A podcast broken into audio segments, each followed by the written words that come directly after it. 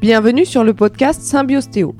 Nous sommes toutes deux ostéopathes animaliers, passionnés et investis pour notre métier depuis de nombreuses années. Nous souhaitons structurer un espace d'échange et de réflexion sur les différents sujets qui intéressent le monde de l'ostéopathie pour animaux et de l'ostéopathie en général. Pour ce faire, nous donnerons la parole à de nombreux professionnels, acteurs plus ou moins directs, du monde de la santé animale et humaine. Nourris par nos expériences de terrain, associatives et politiques, nous avons pensé ce podcast comme un outil pédagogique propice au développement de points de vue diversifiés. Nous vous proposerons nos réflexions personnelles, des éléments d'actualité, des interviews et bien plus encore. Ce podcast est animé par Amélie Gardel et Marie Salabert. Nous vous souhaitons une bonne écoute. Bonjour Étienne, je suis ravie d'être avec toi aujourd'hui. Merci de m'accueillir dans ton cabinet à Lyon. Est-ce que tu pourrais te, présenter euh, en quelques mots pour commencer cet échange, s'il te plaît? Bien sûr, merci à toi pour ta venue, c'est vraiment sympa. Eh bien, je m'appelle Étienne, je suis euh, lyonnais d'adoption depuis, euh, depuis bientôt 15 ans. J'ai 34 ans, je pratique l'ostéopathie de manière assez soutenue. J'espère que je vais diminuer un peu dans les mois, années à venir, on en reparlera. Euh, et, donc voilà, mon quotidien tourne autour de ça parce que j'ai aussi euh, un rôle dans des équipes de basket professionnelles en tant qu'ostéo, un podcast où on parle beaucoup d'ostéo et une formation euh, pour des ostéos. Donc ma vie tourne autour de l'ostéopathie. Ok, donc point d'entrée, l'ostéopathie. Donc c'est un des un des grands fils conducteurs du podcast Symbiostéo également. Donc moi je t'ai connu via ton podcast que j'apprécie énormément. On en parlera au cours de l'échange tout à l'heure. Donc tu as un parcours euh, que je qualifierais de, multidimensionnel par tes différentes activités et c'est ça qui m'intéresse aussi beaucoup de, décortiquer avec toi. Donc j'aimerais qu'on commence dans un premier temps par parler brièvement de ton parcours. Donc euh, aussi bien de ton parcours de formation que ce qui t'a orienté vers l'ostéopathie, la formation que tu as réalisée si tu souhaites nous en parler et les différentes choses qui t'ont construit euh, pour ta profession. Ouais, on va partir peut-être sur les choses qui m'ont construite, que j'estime assez pertinentes pour la suite. Euh, donc, enfance euh, classique dans, à la campagne. Je pense que c'est important. Ensuite, je quitte un peu cette campagne pour aller en centre de formation pour jouer au basket, parce que j'étais bon au basket, mais j'habitais trop loin de la ville euh, Bourg-en-Bresse où il y avait le centre de formation. Donc, je pars à l'internat à 14 ans, jusqu'à 18 ans. Donc là, je suis dans un milieu très, comment dire, concurrentiel, etc., qui a joué un rôle, je pense, aussi dans ma vie. Ensuite, je pars direct en école d'ostéo parce que j'avais rencontré quelqu'un qui, qui était cool et qui était ostéopathe, qui m'avait un peu vendu le métier. Donc euh, je me suis dit, bon, bah, je vais faire ça. Je m'attendais pas à faire ce que je fais aujourd'hui. J'avais une image autre, évidemment, mais en tout cas, je me suis lancé là-dedans. Et, euh, j'étais diplômé assez tôt, à 22 ans et demi, avant mes 23 ans. Et, euh, et là, j'ai tout de suite bossé en fait en tant que collaborateur dans un cabinet qui tournait beaucoup. Donc ça, ça a eu un gros rôle aussi parce qu'il y avait aussi une dame qui s'appelle Marjolaine qui, dire, qui a joué le rôle de mentor pour moi. Donc, je me suis pas retrouvé, ça aussi c'est très important, tout seul, euh, tu vois, dans mon cabinet, à ouvrir tout seul, à tourner un peu en rond. Non, j'ai tout de suite euh, déjà eu des patients, donc j'ai pu me focaliser là-dessus, et j'ai eu des, comment dire, un lien avec cette personne qui m'a, qui m'a fait avancer, quoi. Donc j'ai bossé un an et demi avec cette personne, je suis parti faire un voyage pendant, pendant plus d'un an, un tour du monde tout seul, en sac à dos, et je suis revenu bosser avec cette personne, enfin ces personnes, parce qu'on était quatre ou cinq dans le cabinet. Euh, donc voilà, encore pendant 7 ans. Et j'ai créé mon propre cabinet assez tard, au final, à, vers 30 ans, quoi, là où on est en ce moment. Ok, ok. voilà pour euh, les étapes clés, je dirais. Donc, euh, moi, il y a il y a certaines choses que tu as que tu as signifiées sur lesquelles j'aimerais rebondir. Déjà le fait que que tu aies vécu à la campagne et que ce soit important. Est-ce que tu veux dire quelques mots là-dessus? Pourquoi c'est important pour toi d'avoir vécu à la campagne? Alors Ouais, euh, quelques mots, ça va être compliqué, mais je vais essayer. Mais en, gros, je pense que l'ostéopathie, tu vois, là-bas, c'est marqué euh, ostéopathie. J'ai vu.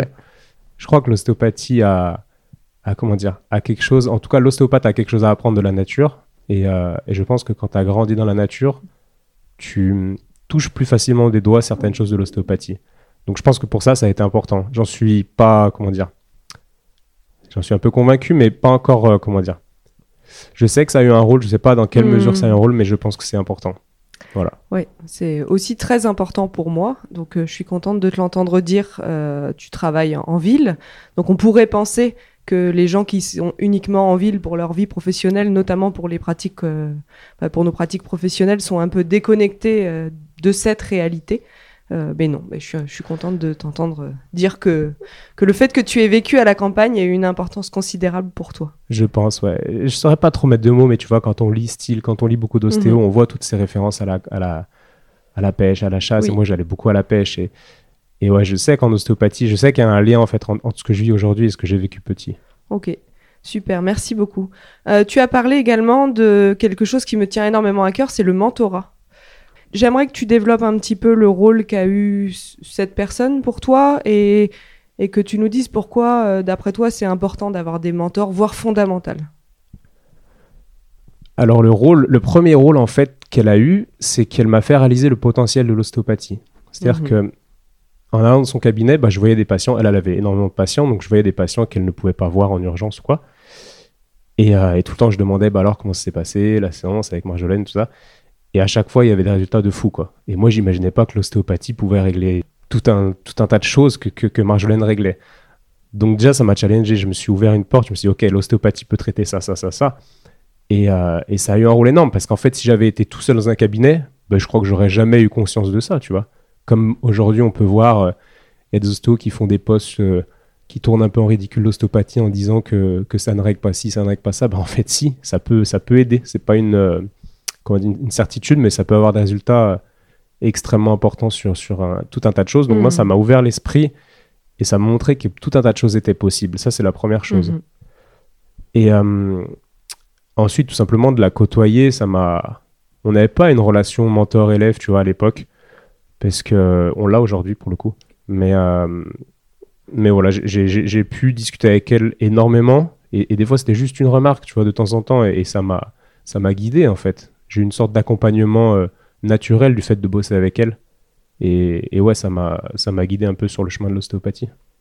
J'ai eu la chance aussi d'avoir euh, deux mentors euh, qu'on, recevra probablement sur, sur le podcast et je, suis complètement d'accord avec toi. En fait, c'est, c'est à la fois des, accompagnants indispensables et, des, des, voies pédagogiques tellement différentes de celles dans lesquelles on a appris notre métier.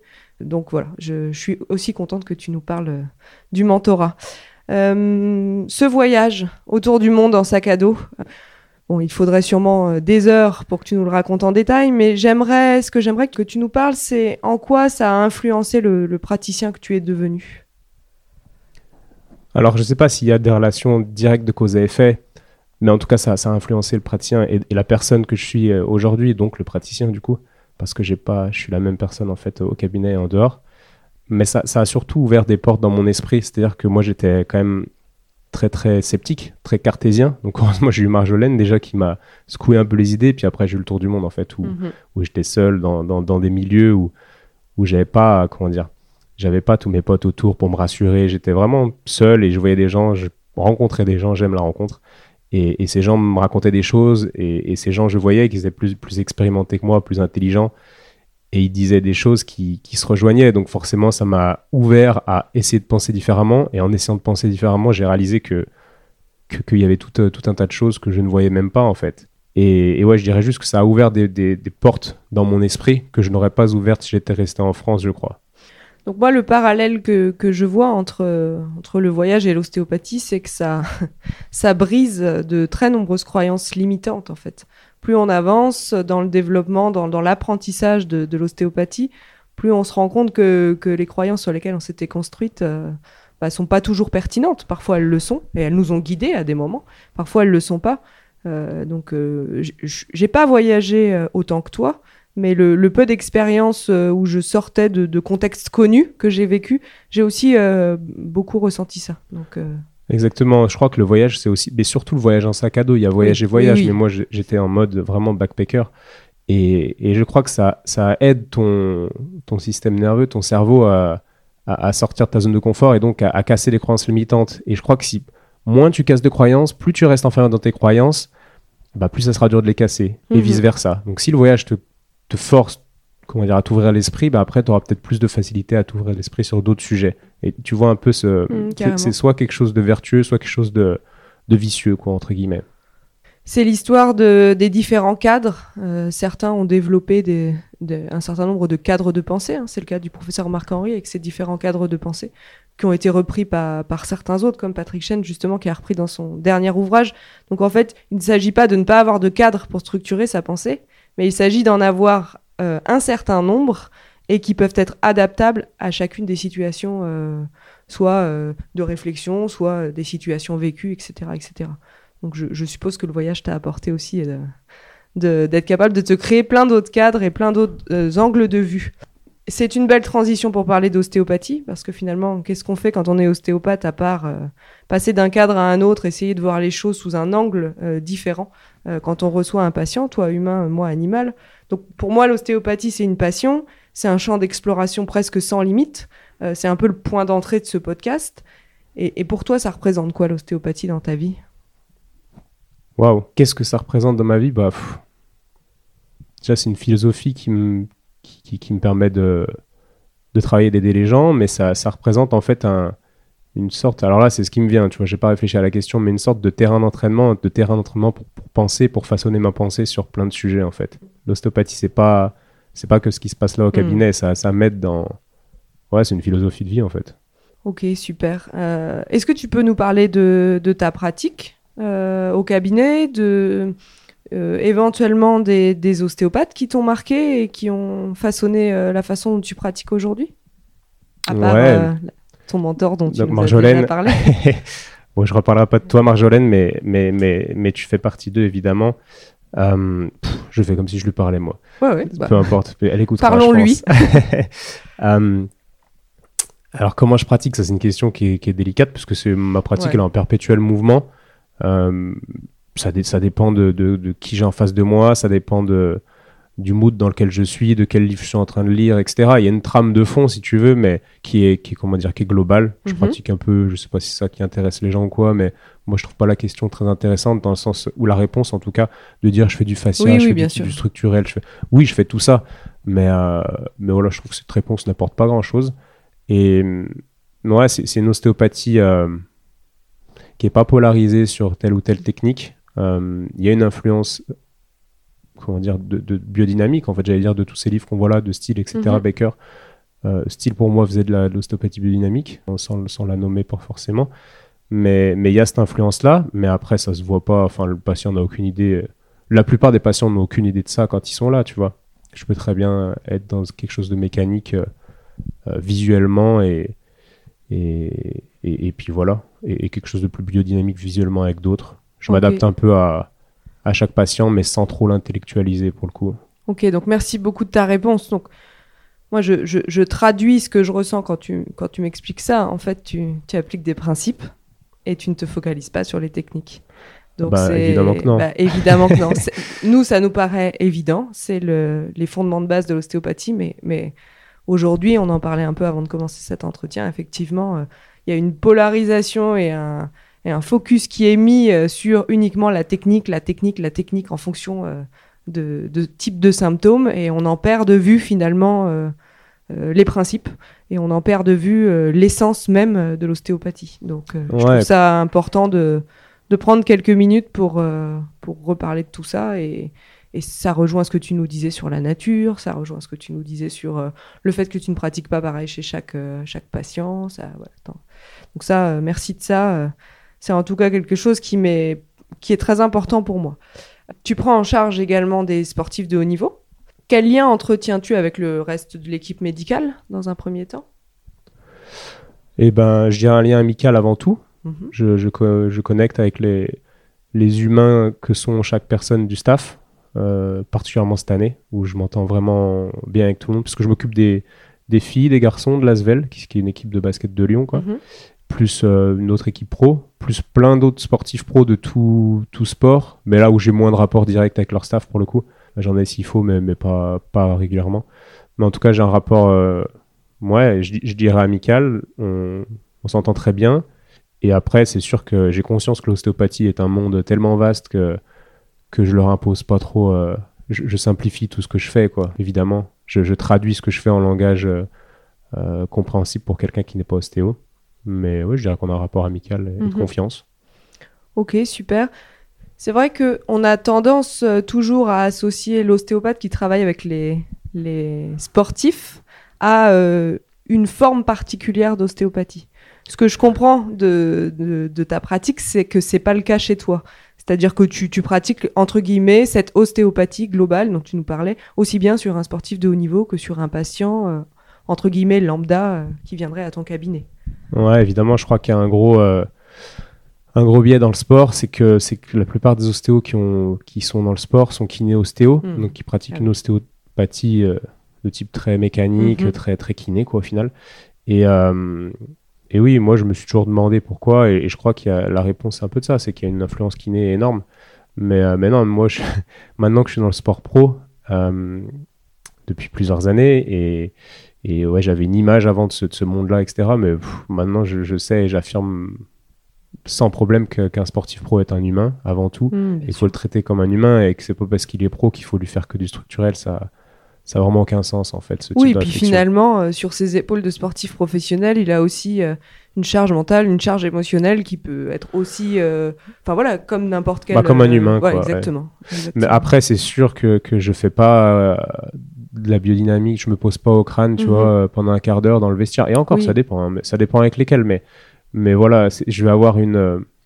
si on me regarde visuellement, je serais plus biomécanique dans le vestiaire que que biodynamique, on va dire. Mais, euh, mais encore une fois, je sépare pas les deux, quoi. Et, et puis oui, je fais de l'ostéopathie. Je fais pas de la thérapie manuelle en, dans le vestiaire et l'ostéopathie ici. je suis juste euh, ostéo, en fait. Dans ton intention, tu, tu, as la même, euh, tu as la même ligne conductrice. Oh bah évidemment. Ok, donc ça c'est intéressant aussi pour ceux qui s'interrogeraient sur le fait qu'il y ait une compatibilité entre ce, cette pratique dite globale et la prise en charge de, de sportifs.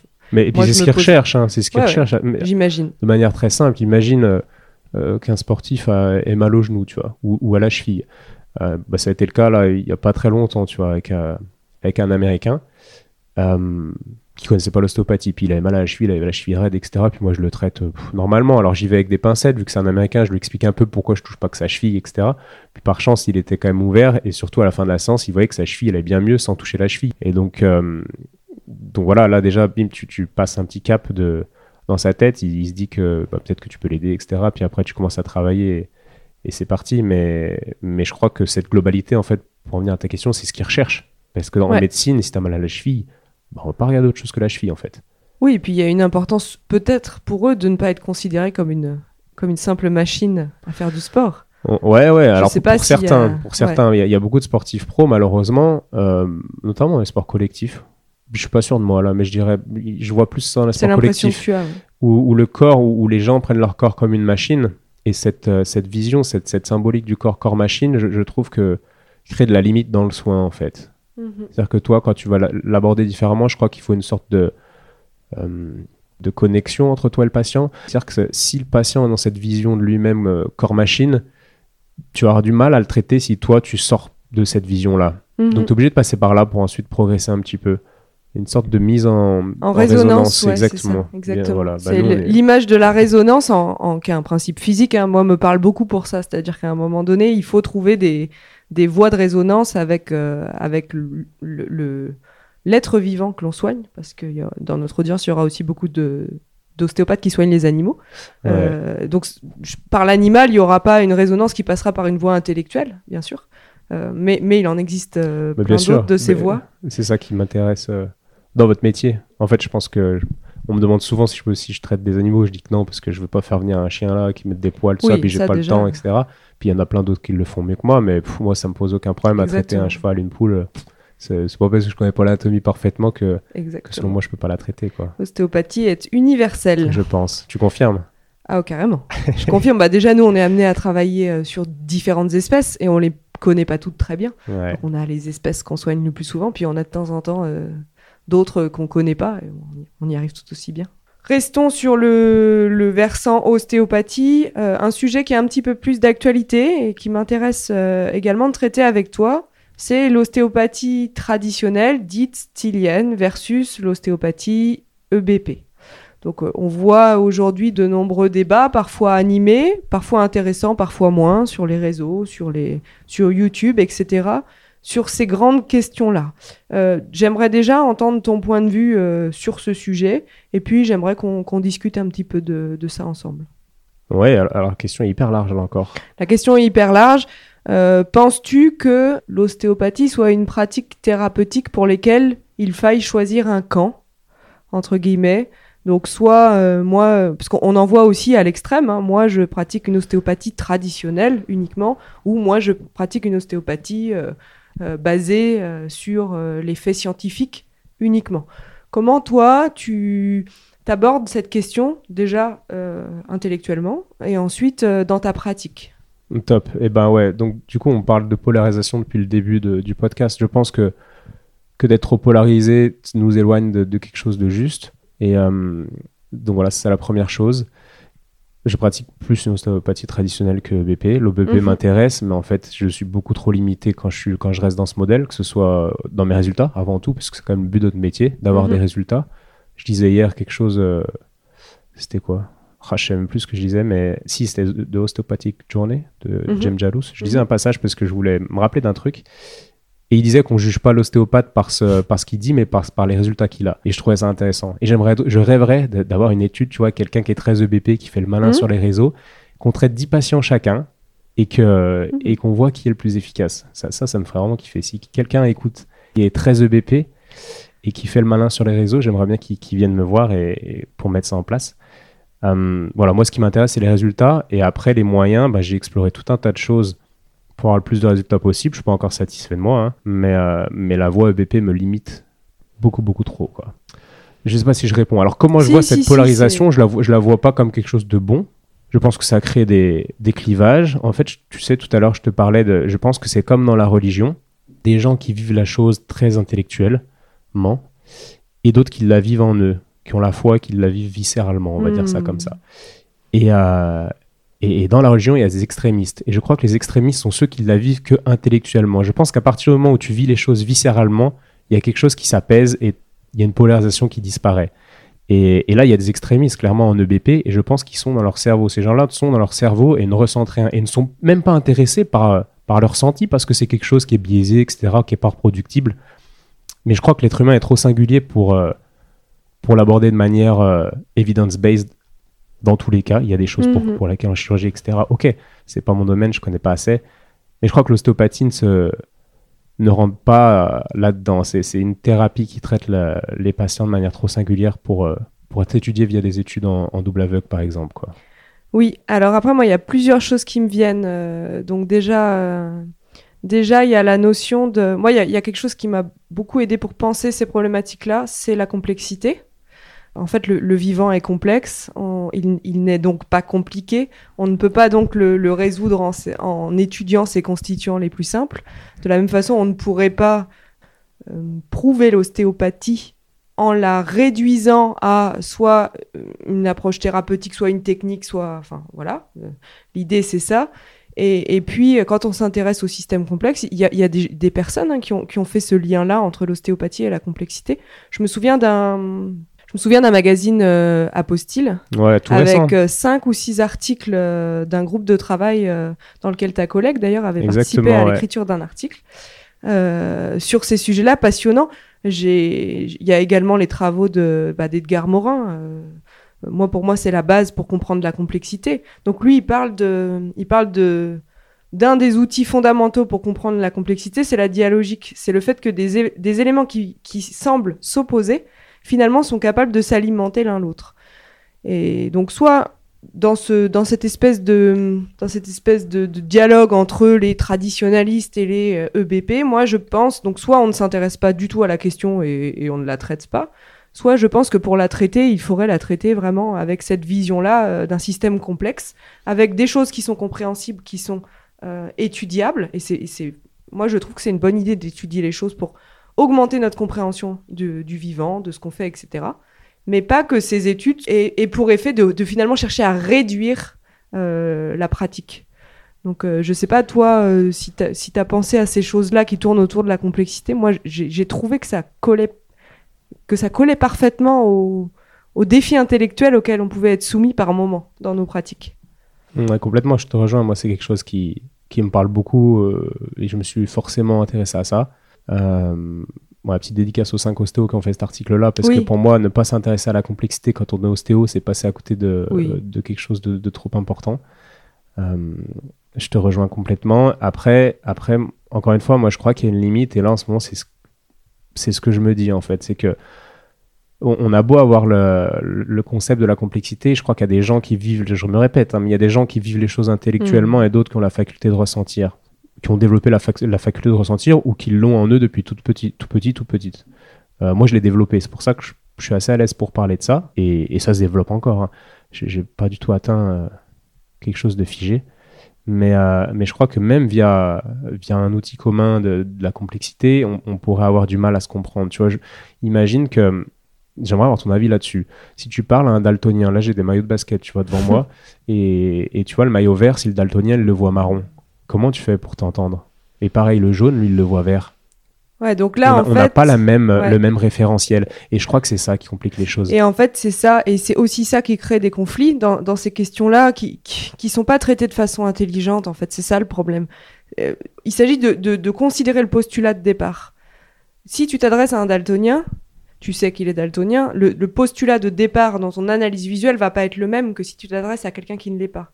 Et en fait, c'est une histoire de contextualisation. C'est-à-dire qu'à un moment donné, je pense que dans chacun de ces propos, il faut contextualiser les choses. Et c'est ça qui est trop peu fait, à mon goût, et parfois, parce qu'il y en a qui, sont capables de bien le faire, hein, il ne s'agit pas de stigmatiser non plus, par certains ostéopathes qui, qui se revendiquent uniquement des pratiques basées sur les faits. C'est-à-dire que c'est quoi le postulat de départ? Est-ce que c'est de dire j'essaye d'étudier ce qui se passe quand je fais une manipulation lombaire, par exemple? Avec des résultats qui peuvent être intéressants Ou est-ce que c'est de dire on a montré que les manipulations lombaires conduisaient à des effets non spécifiques, donc ça ne veut pas dire qu'il se passe rien. En fait, c'est tout ça, c'est une histoire de quel est ton postulat de départ, dans quel cadre tu, on parlait des cadres tout à l'heure, dans quel cadre tu, situes ta pensée et ta réflexion? Là, le problème, c'est qu'il y a un espèce d'amalgame géant entre euh, de, tu as le droit de faire ci, tu n'as pas le droit de faire ça, tu es légitime parce que c'est montré, et au final, quand on étudie le concept d'évidence-based medicine, l'histoire de ce concept, ce que j'ai essayé de faire un petit peu pour comprendre les choses, il ne s'agit pas du tout de, de, dire c'est bien ou c'est mal ou de statuer là-dessus. En fait, il s'agit de, il s'agit de, de quelque chose qui serait un guide pour certains praticiens. Donc voilà, c'est l'histoire de la contextualisation et, et, de, de bien cerner les choses. Je pense que, je pense qu'en toute bonne intelligence, un intellectuel, s'il est honnête intellectuellement, euh, il fait ça quand il, quand il cadre une recherche. C'est ce qui est fait du résultat de ses recherches, qui est parfois biaisé, repris par les réseaux. Enfin, je sais pas ce que tu penses de ça, mais. Je sais pas, non, mais je trouve que ce que tu dis est, super intéressant. Mais, mais encore une fois, je crois que je crois qu'on parle de langages différents et que c'est mhm. vraiment difficile de se comprendre. Je, mhm. comprends l'idée de, de partir de postulats, de départ, etc. Mais si tu es face à un même patient et qu'il y en a un qui voit la chose de de manière très mécanique, et qui avec sa main, qui est là, bah ça, ça bouge, ça bouge pas, bah allez, je libère ça. Ah oui, L2, c'est en rapport avec tel truc parce qu'il y a le mm. ligament qui. Ah oui, d'accord, bah je vais le faire parce que ça a du sens, parce qu'il y a un lien. Ah bah allez, tu vois, euh, il y a le gars qui va pratiquer comme ça, puis le gars qui va pratiquer parce que, en fait, son, son intention va mettre un fulcrum ici, à droite, à gauche. Il va voir que ça régit, tac, tac, il va mettre les mains un peu de partout.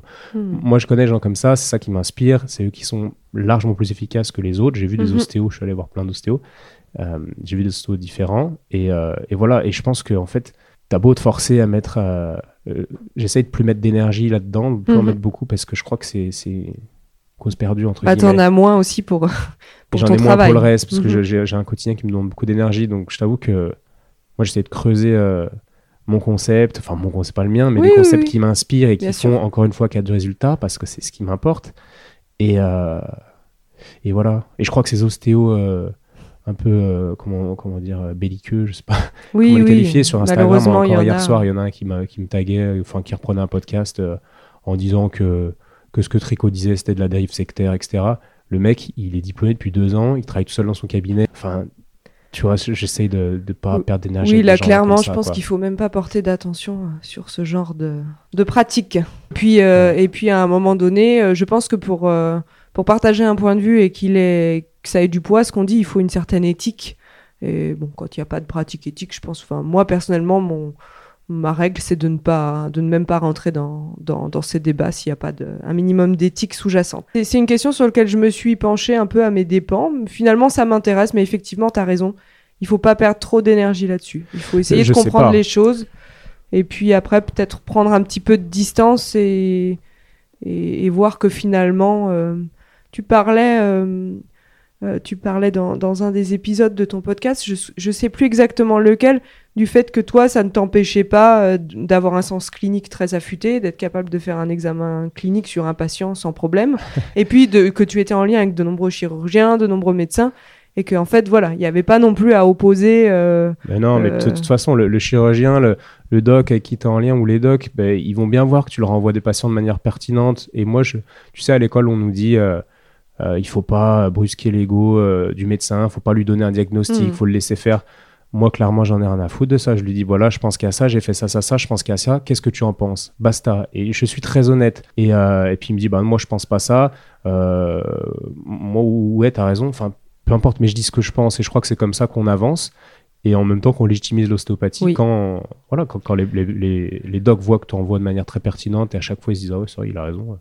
Bah, au bout d'un moment, ils se posent plus la question, euh, est-ce que tu es traditionnel, machin? Non, en fait, tu peux très bien être euh, bon en, comment dire, dans, ton examen clinique et être accord avec ce que fait la médecine et puis faire ton ostéopathie à ta manière et en plus régler des problèmes que deux angles de vue différents. Donc euh, de toute manière, chacun a son efficacité. Il faut être capable de faire les ponts. Moi personnellement, c'est pareil. Hein. Je, pense que il y a une, personne qui m'a beaucoup marqué professionnellement, qui est professeur à l'école vétérinaire de Lyon, Jean-Luc Cadoré, que, que je salue, qui nous a dit un jour, euh, cette phrase, je, elle est marquée, gravée dans ma mémoire, qui nous a dit un jour, il ne faut pas vous marginaliser. Si vous voulez être euh, reconnu euh, pour vos compétences, il ne faut pas vous marginaliser. Bah justement, c'est une façon de ne pas se marginaliser, d'être capable de faire un diagnostic différentiel, un diagnostic éventuellement d'exclusion, ou d'avoir vu une pathologie naissante, de la signaler, de l'identifier et de, de partager ça avec, euh, avec euh, des médecins ou nous, des vétérinaires. Et c'est d'ailleurs très bien accueilli, il n'y a aucun problème bien sûr, c'est la base euh, éthique. Enfin, c'est si on veut être professionnel, on n'a pas le choix. On a une pratique de première intention, il faut être bon là-dedans, tu vois. C'est la base. Donc je suis contente qu'on aborde ce sujet aussi, parce que souvent souvent certains types de pratiques peuvent être assimilés aussi à euh, je prends entre guillemets euh, je prends tout en charge sans prendre de précautions euh, ouais mais ça, c'est ce que les gens ne connaissent pas pensent mais, mais à partir du moyen où, à partir du moment pardon où tu t'intéresses un petit peu à, je ne vais pas parler pour les autres mais à ce que je fais tu te rends bien compte que mhm. oui j'ai un côté que les gens ne comprennent pas dans ma pratique et mhm. heureusement parce que c'est même moi je comprends pas tout et je, creuse sans cesse les choses mais je m'autorise à ne pas tout comprendre et, à explorer en fait. Mais mhm. J'ai pas besoin d'un cadre peut-être grâce au voyage, mais j'ai pas besoin d'un cadre rassurant. Euh, j'aime explorer, sortir de mon, confort. Ça, c'est mon mode de vivre. Donc, euh, donc je Disons que tu te mets pas de limite par rapport à ça. C'est pas parce que aujourd'hui, euh, moi c'est la même chose. Hein, c'est pour ça que je me permets de, reprendre tes propos. C'est pas parce qu'aujourd'hui on comprend pas tout ce qui se passe quand on soigne que que que c'est pas réel en fait, que bah, ça n'existe pas.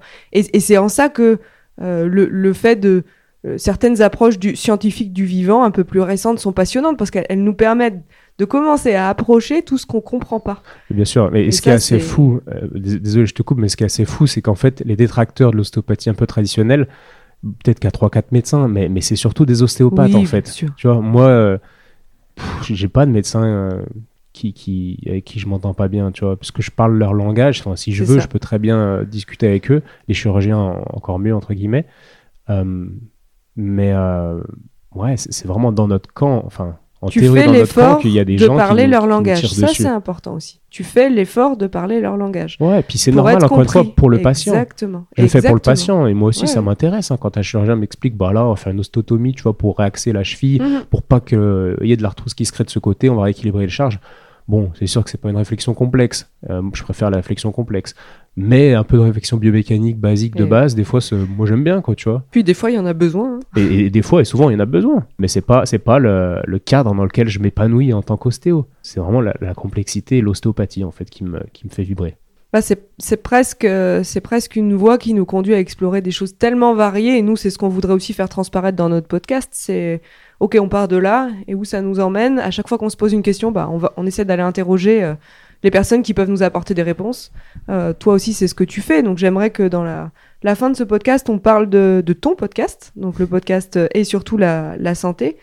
Donc moi, j'apprécie sur ce que j'apprécie particulièrement, c'est que tu donnes la parole à, des intervenants très diversifiés et qui sont euh, tous aussi passionnants les uns que les autres. Est-ce que tu peux nous dire déjà ce qui t'a ce qui t'a poussé à créer un podcast? Et ensuite euh, comment euh, tu choisis entre guillemets les personnes que tu as envie d'interviewer? Ouais, alors ce qui m'a poussé, bah, c'est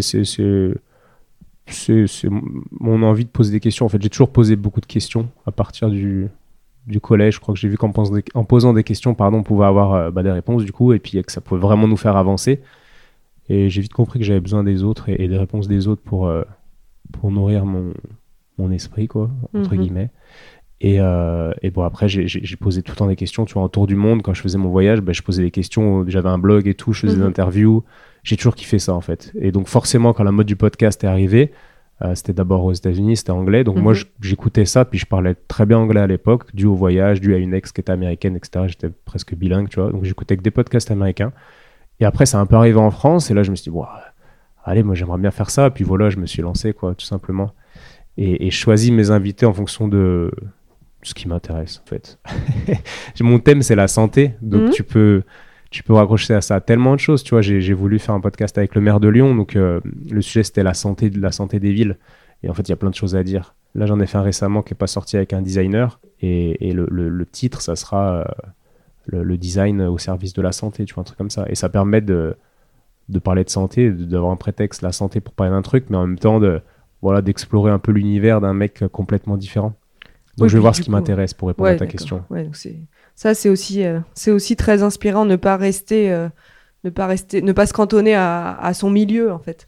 Non, et je pense qu'en tant qu'ostéo, tu progresses. C'est marrant, j'en parlais avec Marjo la dernière fois et, euh, et moi je suis persuadé que tu progresses tout autant qu'en consultation quand tu vas quand tu explores d'autres choses que l'ostéopathie. Et elle me disait mais je crois que tu progresses même plus en fait. Mhm. Parce que comme on disait tout à l'heure, l'ostéopathie, c'est des principes, c'est des concepts, etc. Qu'ensuite, tu as des techniques, mais qui sont secondaires par rapport à ce qu'il y a au-dessus, c'est-à-dire mhm. les concepts. Et, euh, et, ce qui nourrit les concepts, bah, c'est de la philosophie, c'est d'autres concepts, d'autres euh, euh, professions, d'autres mhm. modes de pensée. En tout cas, moi, c'est ce qui m'inspire d'aller voir des gens différents. C'est cool les ostéos, mais je crois que j'ai quand même bien exploré le truc, quoi. Et, et ce qui nourrit mon ostéo aujourd'hui, c'est plus des choses qui ne sont pas soit sur le papier ostéopathique. C'est rigolo ce que tu dis parce que moi j'en suis à peu près là. Euh, j'en suis à peu près là. Ça fait bon, ça fait quelques années que je suis à mon compte, 16 euh, ans maintenant. J'ai fait plein de formations. Enfin, moi je suis une grande passionnée d'ostéopathie, mais aujourd'hui j'ai vraiment envie d'aller explorer plein d'autres domaines, euh, apprendre à faire plein d'autres choses, rencontrer des gens complètement différents et et, leur parler. Donc c'est c'est rigolo. Et, j'ai l'impression que le fait de faire ça, parce que je, je prends du temps maintenant pour faire ça, ça euh, ça modifie ma façon de travailler, effectivement. ça, moi, je le, note euh, aussi. Clairement, j'en suis, j'en suis assez sûr. En tout cas, c'est ce qui marche pour moi. Encore une fois, on est tous différents. Oui, oui, Mais, euh, mais ouais, ouais, pareil. Dernièrement, j'ai fait des formations où je ressors, je suis en mode, ouais, ok, il a, il, a, comment dire, il exprime des choses différemment, le formateur, mais le principe sous-jacent est le même, quoi, en fait. Hmm. Où je ressors et je suis là, wow, j'ai pas appris grand chose. Un petit peu déçu, quoi. Je dis pas que j'ai rien à apprendre, pas du tout, mais en tout cas. je comprends bien. Ouais, t'as compris l'idée. Ok. Donc tu choisis tes, les personnes que tu interviews en fonction bah, de tes inspirations du moment. Euh, de tes lectures éventuellement ou... Ouais, de mes lectures, bah, des fois, ouais, non, mais c'est sûr, si je lis un livre ou je passe dans une bibliothèque, tu vois, je lis un livre, hop, tu sais, je sens que, hmm. tu vois, comme, comme avec un patient, en fait, des fois, tu sens, hop, tu vas là, ah ouais, bah, c'est là qu'il fallait aller, tu vois, mhm. tu, le sens sous les mains, ça répond quand tu mets la, main à tel ou tel endroit. Bah, moi, c'est un peu pareil, des fois, je vois des trucs, je vois des livres et il y, a un petit clic qui se fait. Et ma vie est tellement, euh, varié que j'ai l'impression que je suis jamais à, court de à court d'idées de ouais de, de podcast quoi. Bah, plus tu vas développer des liens avec des gens ou des connexions euh, parce que maintenant avec euh, avec l'outil numérique c'est un des gros avantages on peut connecter avec plein de gens. Bah, nous d'ailleurs on s'était jamais vu donc moi j'ai connecté avec toi par par mail hein, tout simplement donc euh, c'est chouette. Avec un beau mail je tiens à préciser ça c'est un truc de ouf aujourd'hui. Il y a des gens qui, qui envoient des mails pour connecter et ils écrivent trois lignes avec trois fautes d'orthographe par ligne c'est assez dingue, quoi. C'est un petit message à passer. J'ai passé une, euh, une annonce là, parce que je recherche un collaborateur, je vais changer. Mhm. Et il y a des gens euh, qui écrivaient euh, vraiment à l'arrache, quoi. Et je me dis, mais comment c'est possible qu'ils espèrent avoir des obtenir des choses en écrivant si mal? Toi, tu as écrit un super mail et, merci d'ailleurs. Bah, moi, j'adore écrire déjà. Et puis en plus, je me dis qu'une personne que je connais pas, il faut quand même que je que je crée une entrée en matière qui soit qui donne envie euh, d'aller plus loin. Bah ouais, mais, je fais pareil en fait, mais ça me semble, moi ça me semble évident effectivement. Mais oui, c'est possible de connecter avec tellement de gens aujourd'hui, comme tu dis. Donc il suffit de voir un truc et d'écrire un beau message, expliquer la démarche et puis et ouais ouais, ça marche. Moi, il y a un épisode qui m'a qui m'a beaucoup marqué, un, un, de, tes récents épisodes, c'est l'épisode avec le docteur Fanny Nussbaum. Euh, bon, j'ai tout de suite acheté le bouquin, je l'ai lu, et, et bon, moi j'ai adoré, et puis j'ai trouvé une personne qui mettait des mots sur des choses que je ressentais, mais d'une façon qui m'a... C'est presque libérateur, en fait, de lire ça. Et comment, comment tu l'as rencontré, cette personne? Waouh, Fanny, en fait, c'est elle est pote avec un pote à moi qui s'appelle euh, Ulysse Lubin, qui est, explorateur. Euh, tu connais, il, fait, il, fait des, il relève des défis à travers le monde. Ok. Il a une chaîne YouTube qui est, top. Et, euh, et, en fait, il, est pote avec cette femme, donc il l'avait partagé pas mal de fois en story. Et je suis tombé, bah, en fait, ça rejoint exactement ce que je te racontais. Je suis tombé sur son livre à la Fnac, qui était L'art de l'excellence. Je me suis dit, je regarde. Je me suis dit, allez, je vais le lire, juste pour voir, tu vois, vu que c'est la pote d'Ulysse. Et au début, ce livre, il m'a, un peu secoué, tu vois. Je me ah, suis dit, c'est, hein. qui cette meuf là? Pour qui elle se prend? Et je la trouvais vraiment arrogante et tout. Et... Mais j'étais content du coup d'être bousculé, euh, de lire des trucs qui me, qui me confortent pas dans mes idées. J'aime ça. Et, euh, et, petit, à petit, je, petit à petit, je voyais où elle voulait en venir, etc. Et à la fin du livre, j'étais content, quoi. Et euh, de toute façon, je devais le lire parce que je m'étais dit, quoi qu'il arrive, je vais faire un podcast avec elle. On s'était écrit et voilà, pas de problème. Et, et c'est marrant parce qu'en fait, elle, elle est très amie avec Sacha Rosenthal, un autre gars. Oui, que tu as interviewé également. Ouais, que j'ai interviewé également. Et, je crois que j'avais rendez-vous deux jours après avec Sacha. Euh, et, c'est une coïncidence. Sacha, je l'ai rencontré via un autre ami complètement par hasard. Enfin bref, euh, c'est un peu tout le temps comme ça. Et donc, ouais, Fanny, c'était quoi la question? Comment je l'ai rencontrée Voilà, c'était ça, parce que bon, moi, moi répondu, ouais, tu as répondu du coup. Euh, ok, est-ce qu'il y a, y a un épisode de ton podcast qui t'a le plus marqué Ouais, il y en a plein. Bah, récemment, je dirais que c'est celui avec Fanny et Sacha, où, vraiment, et je l'explique dans ma newsletter et, et je l'explique ouais, souvent, qu'ils m'ont fait assumer mon, mon comment dire mon mon envie d'exceller, mon envie de progresser. En fait, tu sais, dans, en France, bah, c'est gagner trop d'argent, etc. C'est mal vu. Euh, vouloir exceller, être meilleur que les autres, il euh, faut pas trop parce que ça. Bon, en fait, moi, c'est mon cas, tu vois. Alors, gagner trop d'argent, je m'en fous un peu, mais j'assume de gagner plus d'argent que ce que j'imaginais gagner il y a, mhm. euh, en sortant de l'école, tu vois. Et, et c'est pas un problème, mais je m'en fous. Je suis libéré à partir sur ce sujet-là. ça m'a fait du bien aussi, ouais, d'assumer mon, mon envie de devenir meilleur tout le temps. Je l'avais déjà, si tu veux, mais mais des fois, tu n'oses pas trop le dire par peur de blesser. Mais en fait, aujourd'hui, je... ça, a dépolarisé un petit truc en moi. En, en fait, tu n'oses pas le dire et surtout que tu sais pas trop comment le dire. Et la façon dont elle présente les choses, avec son, un concept hein, très détaillé, avec des arguments. Enfin, moi, personnellement, ça ça m'a beaucoup marqué et ça m'a énormément intéressé. Là, il me reste euh, juste 20 pages. Là, je, je le termine, là, ce livre.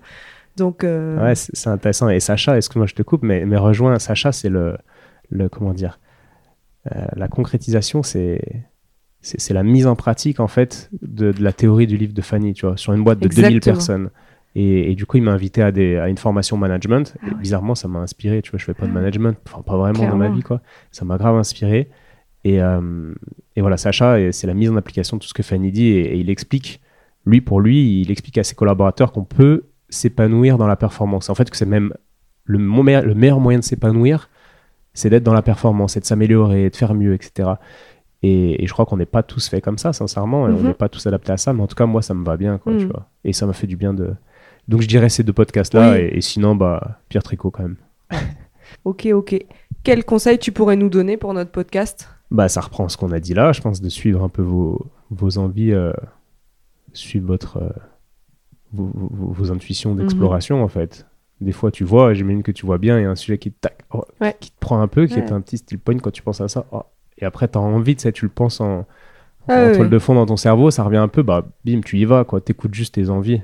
Et pas se focaliser sur. Euh, comment dire Sur les retombées. Euh, pratico-pratiques ou matérielles. genre, euh, il faut qu'on organise un congrès, donc il faut qu'on ait du monde, donc on va faire un podcast sur la prise en charge du cheval boiteux, je dis mhm. n'importe quoi, parce que c'est le sujet du podcast. Dans...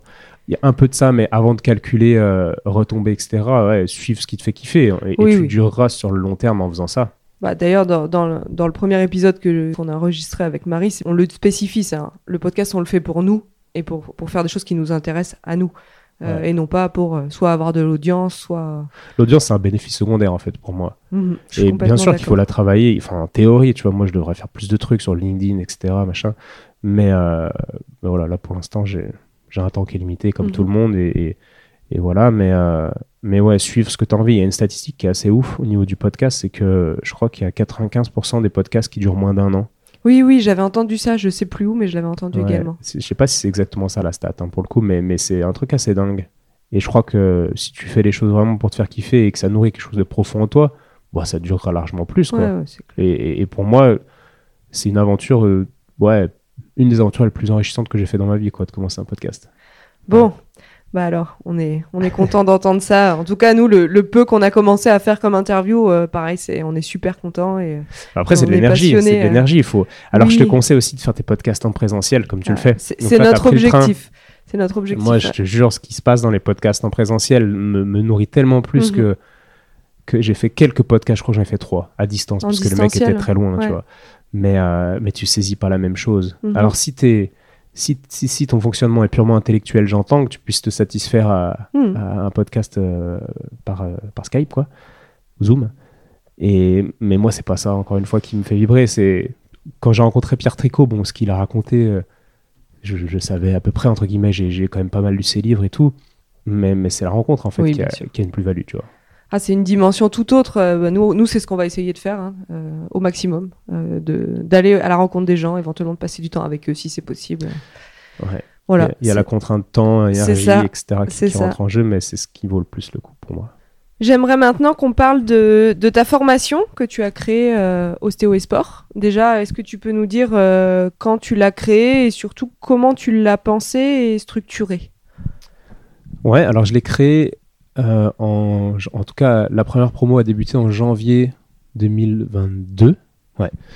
Et j'avais fait la première promo sur un an, en fait, pour tester. Parce que, mhm. bah, évidemment, c'était la première, les gens étaient OK, ils suivaient mon travail, ils, étaient partants pour être la promo cobaye, entre guillemets. Bon, ils ont kiffé. Hein. Mais en tout cas, je l'ai testé sur 2022 et après, je l'ai transformé en. Je l'ai condensé, en fait, en six mois.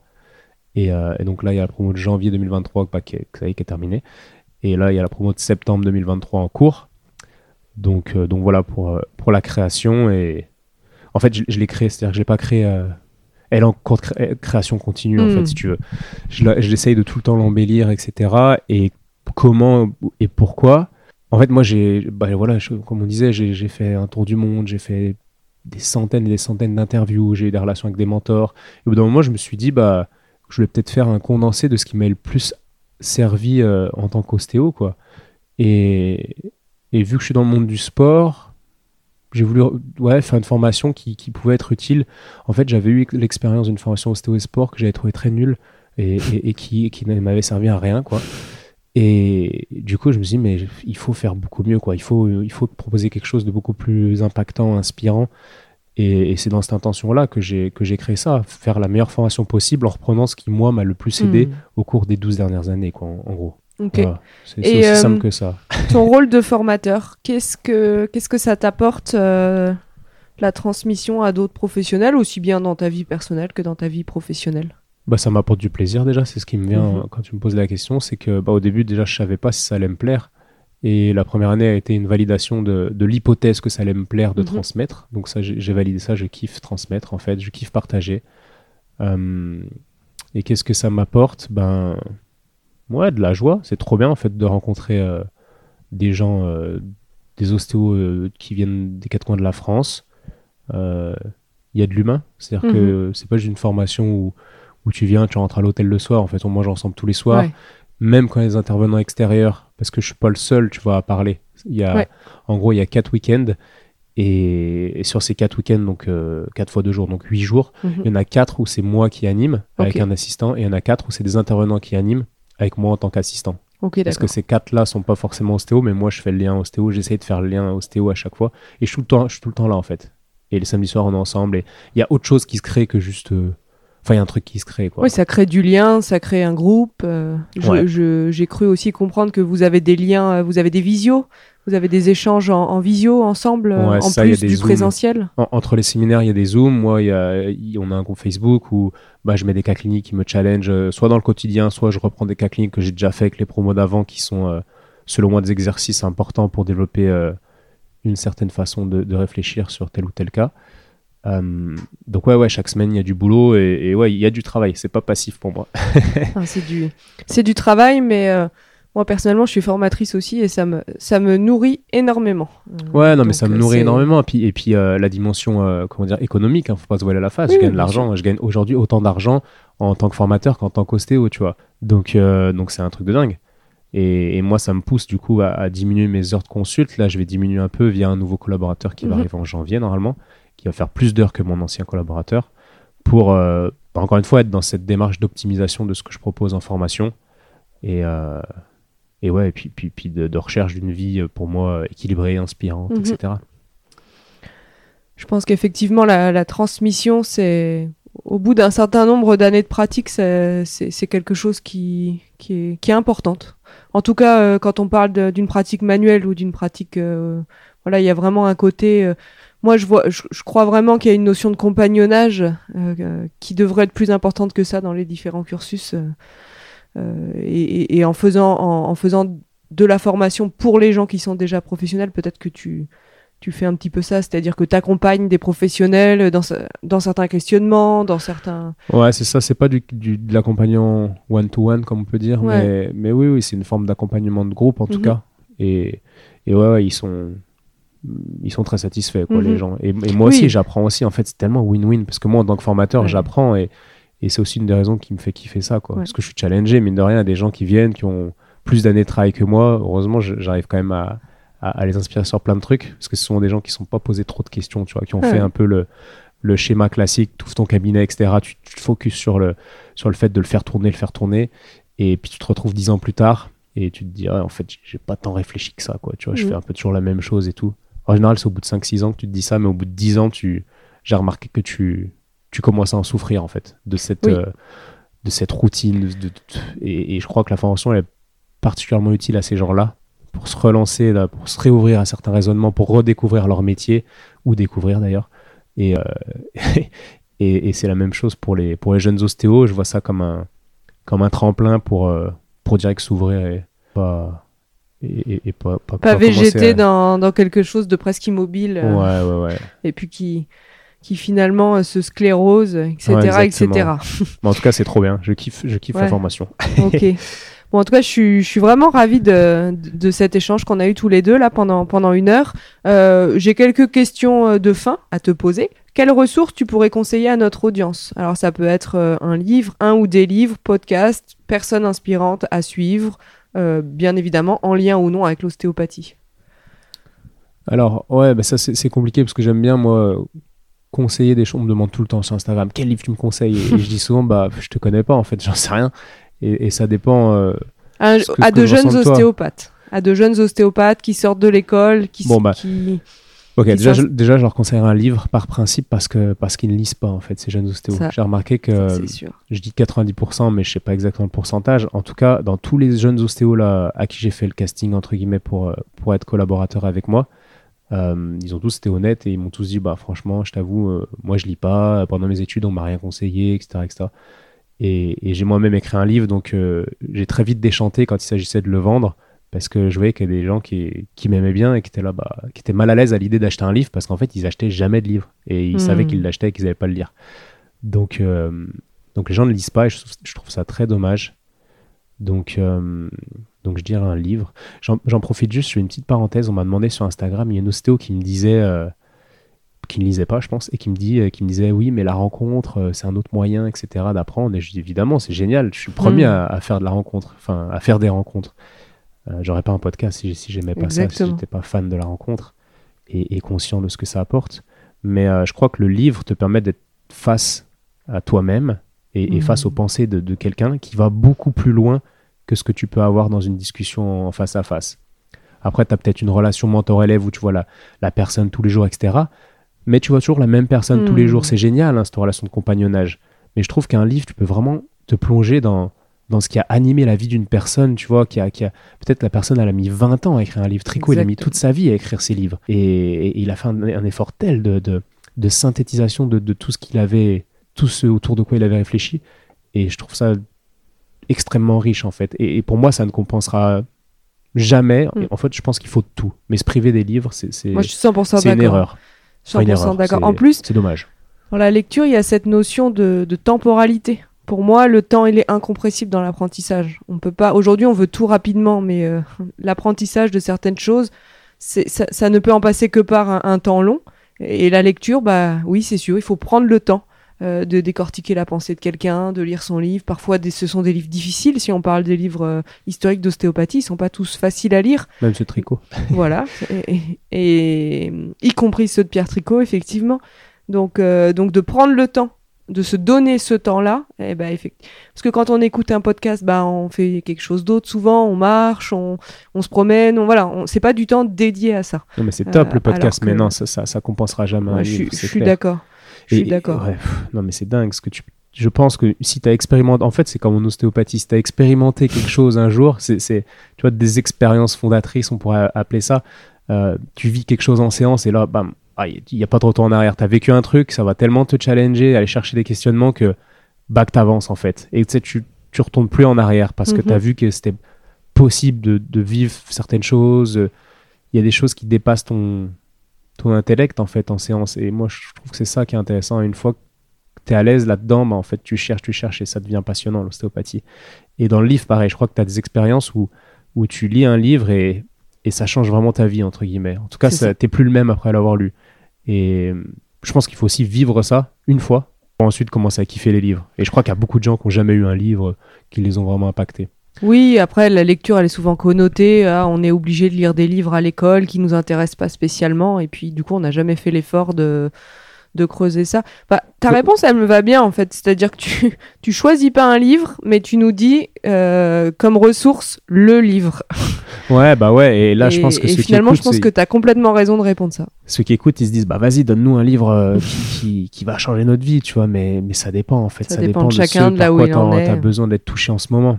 Mais vu qu'il faut dire un livre, je vais dire L'Alchimiste, quand hmm. même, Paulo Coelho. Yes. Euh, ça va connecter ou pas avec les lecteurs, peu importe. En tout cas, moi, c'est celui-là qui m'a, comment dire, peut-être créé le déclic dont je parle. Sur le livre où il y a eu un avant-après dans ma vie, tu vois, je, je dirais ça. Et hmm, peut-être avant de lire les, les, les, tomes 1 et 2 de l'approche tissulaire de Tricot, euh, Itinéraire d'un ostéopathe, mhm. qui est un nouveau livre qui, est facile à lire et, et, ça permet de comprendre son, son évolution de manière assez simple, quoi Enfin, simple, c'est relatif, mais c'est plus digeste que. Plus abordable que, que ces deux autres ouvrages, effectivement. Ouais, il y a ça et. Ouais, j'ai la technique d'échange mhm. réciproque de. Vaduval. André Vaduval, mhm. mais qui est plus dur à lire. Ça, faut être un peu chaud, mais, mais qui est un condensé de, de, de données, de condensé de clarté pour évoluer sur le chemin de l'ostéo, je pense. Top. Ouais. Euh, qu'est-ce que tu souhaiterais euh, pour l'évolution de l'ostéopathie? L'évolution de l'ostéopathie au sein de notre société? Ah, ok. Euh, bah, je réponds juste l'évolution de l'ostéopathie dans le monde de l'ostéopathie, je dirais de l'apaisement, tu vois. Mhm. Une dépolarisation de. Bah, en fait, c'est que, c'est que les gens qui sont polarisés au BP, les gens qui sont un peu polarisés, qui sont perchés, entre guillemets, bah, ils nous font pas chier, en fait. C'est, factuel. C'est vrai qu'eux, ils ne créent pas de conflit. En tout cas, beaucoup moins de conflits. Qui est-ce qui fait chier? C'est, le BP. Il faut, le mhm. dire. Pas tous, hein, mais il y a des extrémistes, euh, comme je te dis, qui sont sur Instagram, qui font chier, tu vois. Et mhm. c'est une minorité, par définition, c'est des extrémistes. Et j'aimerais que ces gens-là se, se calment, quoi. Je souhaite un apaisement et que, et chacun respecte, en fait, ce que fait l'autre, etc., en, ayant conscience qu'on fait tous de notre mieux, qu'on se bouge tous au quotidien pour euh, essayer de soigner les gens. Et ouais, je dirais de l'apaisement, quoi. Et, dans la société, tu disais? Oui, euh, dans le, soit dans le milieu médical en général, soit dans la société. Hein, l'ostéopathie, c'est quand même quelque chose qui est de plus en plus en vogue, entre guillemets, dans notre société. De plus en plus de, personnes vont voir l'ostéopathe, de plus en plus d'animaux sont pris en charge par des ostéopathes. Donc je pense qu'il y a cette question-là aussi qui se pose.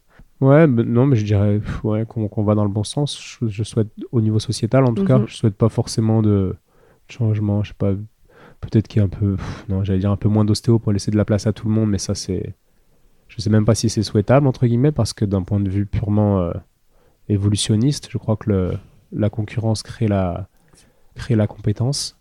En tout cas, challenge les gens mhm. et, les pousse, les tire vers l'eau d'une certaine manière, bien mhm. que ça crée aussi des dégâts, tu vois. Mais je crois que le niveau en ostéopathie, globalement, il n'est pas très bon en France. Plus j'avance, plus je me dis que je, rencontre certaines, certaines personnes, etc. Je me dis, ok, il y, a beaucoup de progrès à faire quand même. C'est un, un monde tellement vaste, l'ostéo, que je trouve que c'est dommage de, de, se limiter à, un petit pourcentage du potentiel de l'ostéopathie. Donc je souhaiterais, ça répond pas vraiment à ta question, mais en tout cas, je souhaiterais que les ostéos euh, se donnent les moyens de creuser leur métier, mhm. en fait. Oui, puis ça rejoint, pour moi, ça rejoint la notion d'humilité, en fait. Parce que... Ça rendrait les gens plus humbles, en fait. Plus tu creuses l'ostéo, plus, je crois, hein, plus tu, tu, tu, tu obtiens une forme d'humilité. Enfin, tu étais un peu obligé d'être imposé, quoi. parce qu'il y a tellement de choses à la fois qu'on comprend pas et à la fois qu'on prévoit pas. Moi, pour moi, ça ouvre des, des perspectives euh, qui sont presque sans limite et passionnantes. Euh, mais ça, ça nous invite euh, franchement à, à, adopter une posture bien sûr humble et, et peut-être que peut-être que ce serait une belle voie à intégrer dans, le, dans la façon dont l'ostéopathie est vue dans notre société aujourd'hui. Non pas comme une espèce de clé euh, euh, qui nous permettrait de tout soigner de façon un peu magique, et, mais vraiment euh, de questionner le, vivant un petit peu différemment. Et... Ouais, c'est clair. Je lisais un truc récemment, où, je crois que c'est Baker, je sais même plus, mais qui expliquait que plus il avait avancé dans son métier, il disait ça à posteriori, tu vois, ou peut-être jaloux, peu avant de mourir, un peu avant de mourir.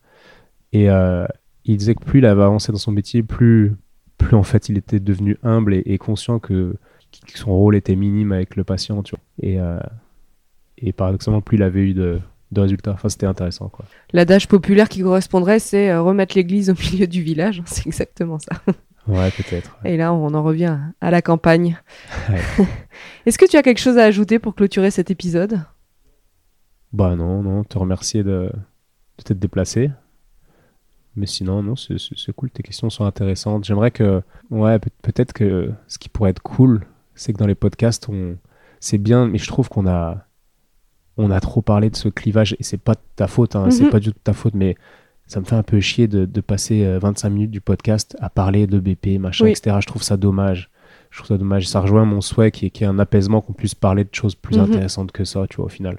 Mais c'est pas du tout contre toi. Hein. parce, que, parce que, je suis dans les mêmes questionnements et je suis le premier à être touché sur les réseaux par, euh, par des abrutis qui, qui, qui, prennent un petit, un petit bout d'un podcast mhm. que j'ai fait et qui le décontextualisent et qui disent que, que X ou Y que j'ai invité euh, est un gros sectaire. ouais, je suis un peu fatigué de ça, quoi.